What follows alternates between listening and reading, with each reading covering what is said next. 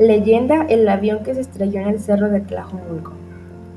Han sido contadas las tragedias que enlutan a todo el estado de Jalisco, y una de las primeras dentro de la industria aeronáutica se registró en el entonces municipio rural de Tlajomulco de Zúñiga. La noche del 2 de junio de 1958, el avión Lockheed Constellation 749, perteneciente a Aeronaves de México, se estrelló cobrando la vida de inmediato de 38 pasajeros y 6 tripulantes. Fue algo terrible. Cuentan que estaba todo tranquilo hasta que escucharon un fuerte golpe y se vio una luz muy encandilable a todo el pueblo. El cerro empezó a incendiarse y todas las personas empezaban a subir y tomar las pertenencias de los pasajeros.